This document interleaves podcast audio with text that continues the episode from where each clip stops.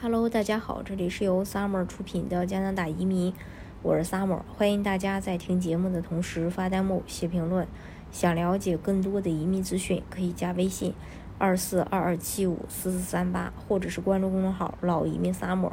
关注国内外最专业的移民交流平台，一起交流移民路上遇到的各种疑难问题，让移民无后顾之忧。加拿大的失业保险，它是加拿大政府特别为失去工作的个人提供的保险福利，来帮助他们在非雇佣期间尽快找到工作并抵消生活成本。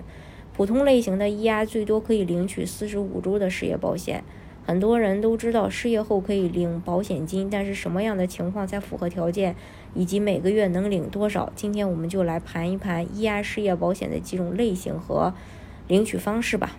先说普通的失业保险，主要是针对于由于雇主原因或其他非自身过错的原因导致的失业，如疫情影响工作短呃影响这个工作短缺、季节性工作、雇主经营不善、大量裁员等，申请人需要在过去的五十二周工作至少六百个小时。EI 的上限是原来工资的百分之五十五，最多每周六百三十八加呃加币发呃封顶，领取周期是十四到四十五周。失业人需要在领取失业保险的过程当中，第呃提交雇主开具的，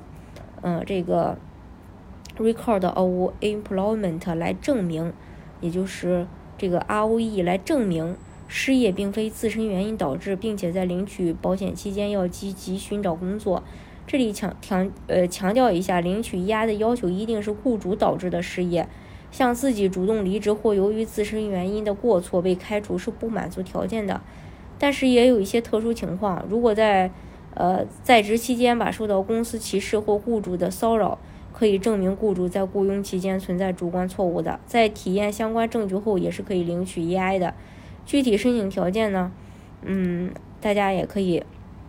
来咨询我们。还有这个病假，病假嘛，就是给予嗯由于生病或其他原因导致无法继续工作的申请人提供的保险福利，最多可以领取十五周。申请条件依然是需要在过去的五十二周中总做，呃，去做六百个小时或以呃或呃就是工作吧，做六百个小时或更多，同时需要具有资质的医师开具的休假证明就可以申请。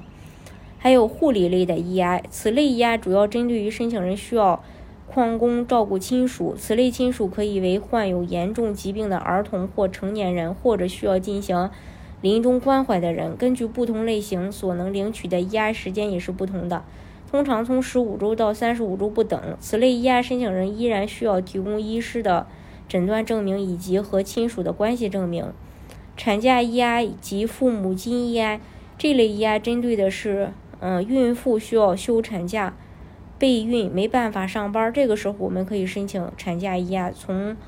最早的预产期三个月到宝宝出生照顾宝宝这段期间都是可以领取失业保险的，同时孩子爸爸也可以和父母一起申请父母金，最长不超过三十五周岁就可以。在加拿大还有很多种不同类型的失业保险，比如教师类的、季节性农业类的和鱼类的，这些都是加拿大政府展现人文关怀的一种方式。